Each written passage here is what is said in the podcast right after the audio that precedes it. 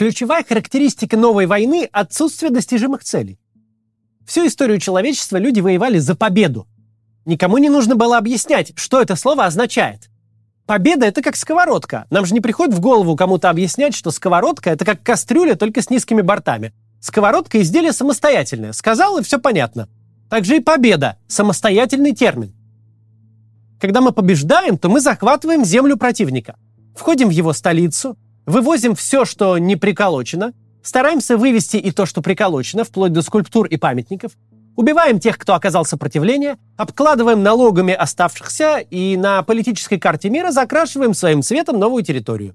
Мы молодцы, победили, завоевали, сделали себя сильнее. Понятная идея, понятное исполнение. Тысячелетиями работало. Что же происходит сегодня? Сегодня мы видим, до какой степени в современном мире это не действует. Причем ни у кого. Мы уже не раз говорили, что завоевательные войны утратили всякий смысл. Но сейчас понятно, что с оборонительными дела обстоят не лучше. Нет четкой схемы, что делать не только с жертвой агрессии, но и даже с самим агрессором. Вот, допустим, в случае с Израилем.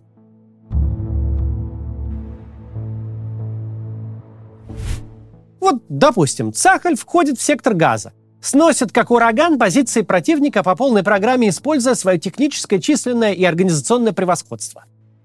Самое большое здание в центре Газы занимает израильская военная комендатура, на каждом перекрестке встает военный патруль, остатки войск Хамаса прячутся в подземных норах, откуда их постепенно выкуривают.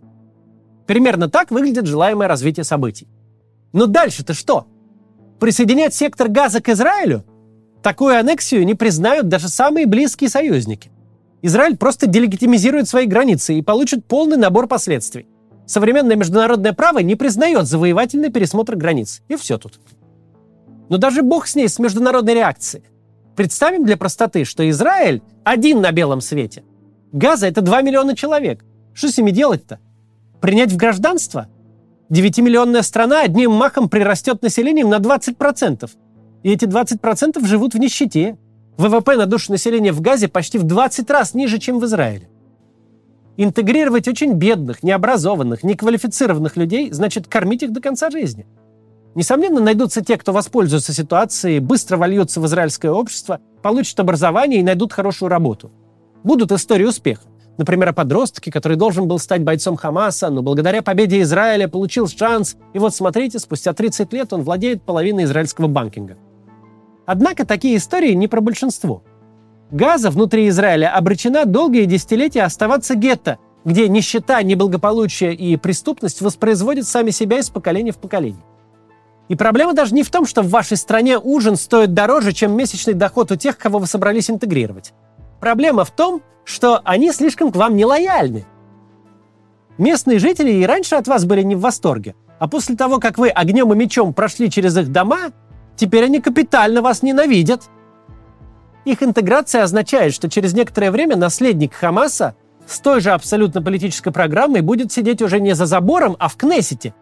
Ведь 20% населения – это совсем не фиг собачий, не маргинальное меньшинство. При консолидированном голосовании они будут, если не определять политику государства, то очень сильно на нее влиять. Ни один израильский политик не сможет действовать, оставляя за скобками избирателей, которые ненавидят лично его и все государство – Невозможно этих людей переселить к себе на положение неграждан, создавать для них какой-то отдельный правовой режим, при котором у них нет права голоса и им недоступны социальные блага. Потому что, во-первых, законодательное деление граждан на сорта тут же превратит страну в изгоя, а во-вторых, и в главных, потому что это готовый субстракт гражданского конфликта. Превращать газу в Израиль очень сложно, очень дорого и очень долго. А вот превратить Израиль в газу, где людей убивают на улицах, можно буквально одним неосторожным решением.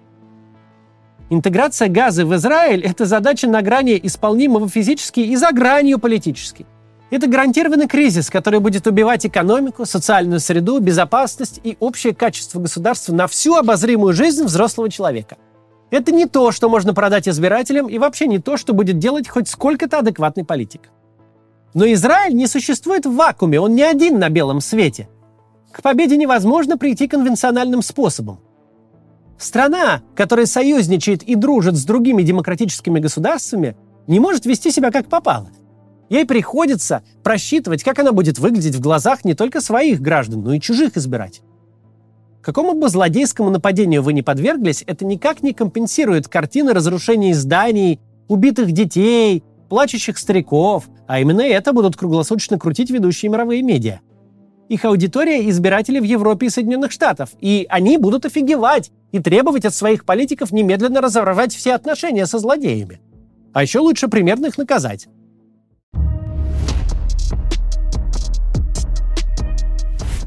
Можно ли захватить газу и повесить над ней флаг со звездой Давида?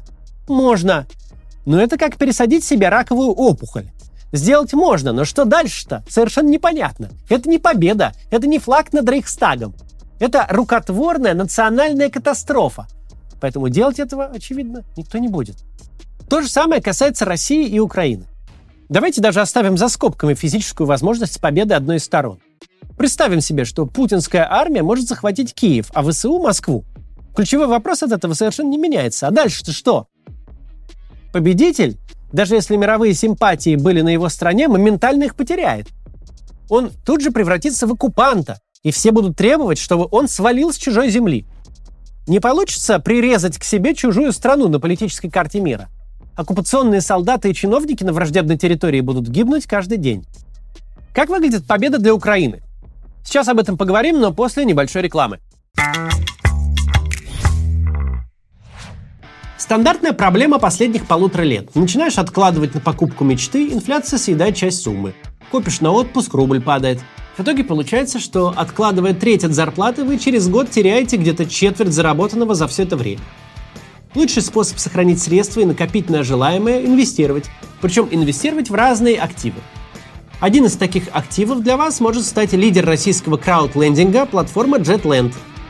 С ее помощью вы можете кредитовать растущий бизнес напрямую, без посредничества банков и иметь с этого процент. Какой именно, зависит от выбранной вами стратегии и диверсификации вклада. Средняя доходность около 20% в год. У меня в тестовом портфеле 17%. Это рискованное инвестирование, не вклад в банки. Но на платформе JetLand риски стараются понизить. Jetland тщательно проверяет своих заемщиков с помощью искусственного интеллекта.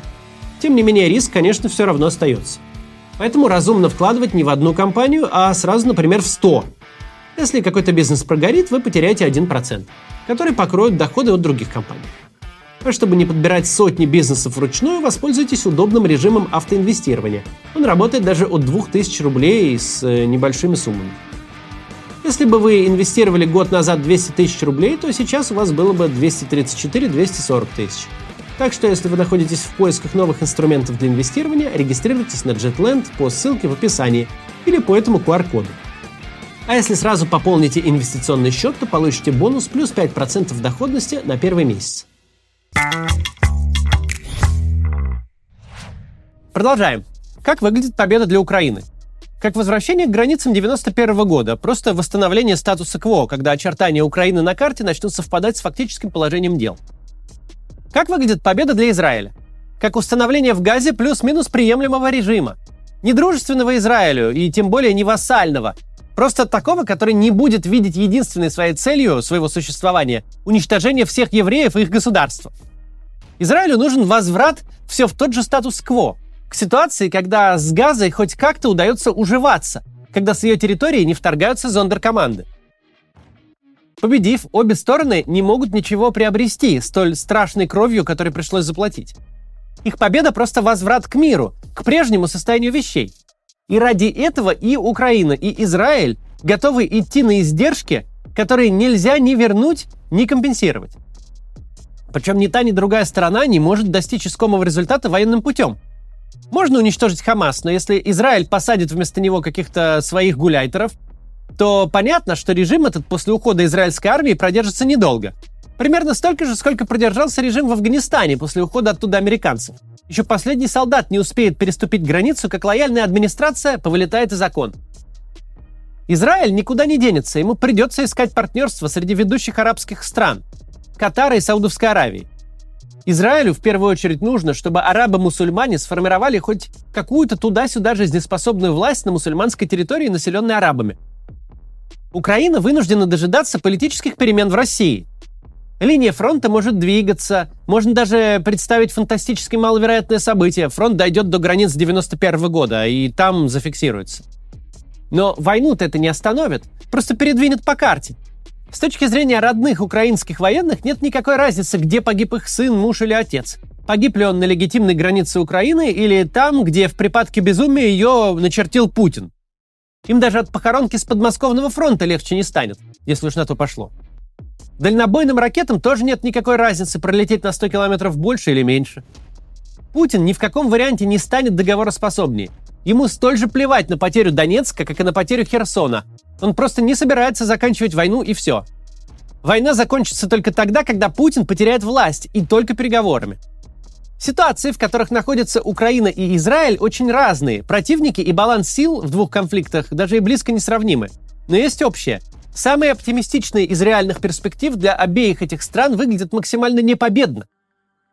Мы будем воевать, ничего этим не добьемся, кроме, дай бог, переговоров с малоприятными людьми на тему того, чтобы они от нас наконец отстали. Наполеон в таких выражениях к своей гвардии точно не обращался. И в моменте это звучит по-настоящему ужасно. Огромное количество людей продолжит гибнуть, пока политики не нащупают ту точку, в которой невозможно ничего приобрести, но можно остановить рост убытков и двигаться дальше. Именно этот принцип и дает ответ на вопрос, почему адекватные правительства перестали воевать между собой. Почему, несмотря на весь ужас и кошмар, происходящий на планете, положение долгого мира, в общем-то, сохраняется, а локальные конфликты не перерастают в мировые войны.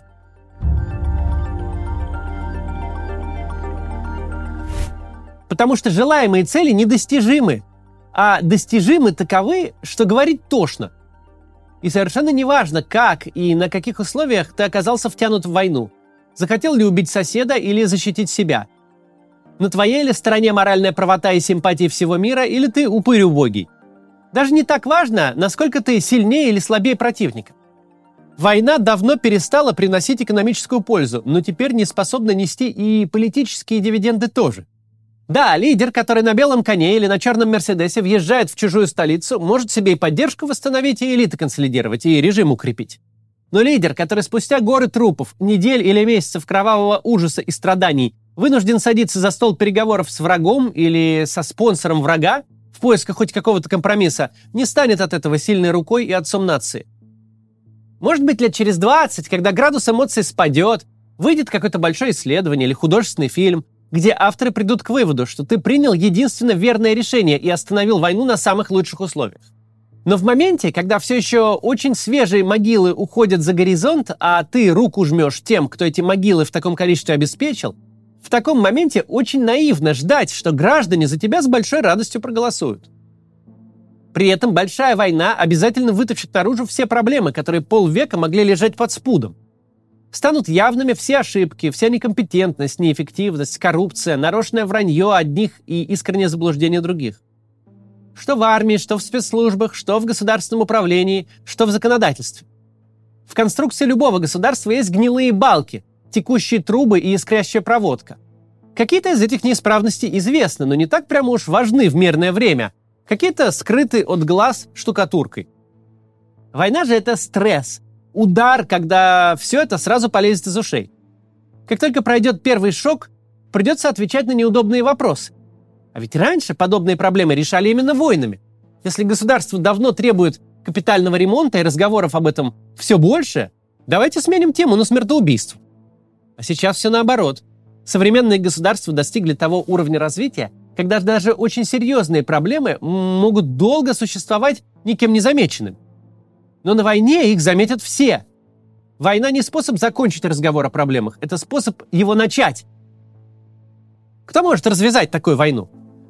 Либо наглухо коррумпированная персоналистская автократия, где все решения принимаются в голове одного человека, живущего в мире собственных иллюзий. И бесполезно в этом случае рассуждать о причинах и последствиях.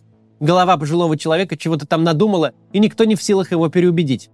Либо войну могут развязать фанатики, которые попросту не оперируют реальностью. На то они и фанатики. Их цели лежат за пределами земной рациональности. Любой же другой политический режим, не обязательно демократический, не обязательно симпатичный, просто в котором не отбиты до конца механизмы принятия решений на основе реалистичной информации. Любой такой режим осознает простую вещь. После первого шага в войну – второй шаг – будет в пропасть. Прежде чем закончить, напоминаю, что на следующей неделе у меня живые выступления в Лондоне, Берлине и Праге. В Лондоне мы открыли недорогие билеты по 25 фунтов на балкон театра и льготные билеты по 10 фунтов для беженцев и студентов. Приходите. До завтра. Приглашаем вас на живые выступления Максима Каца. Вы сможете увидеть закулисную жизнь канала и запись ежедневного ролика, а во время общения с залом сможете задать свой вопрос Максиму. Тель-Авив, Лондон, Берлин, Прага, Париж, Лимассол, Амстердам, Вена, Цюрих, Рига и Милан. Билеты на сайте maximkatz.com.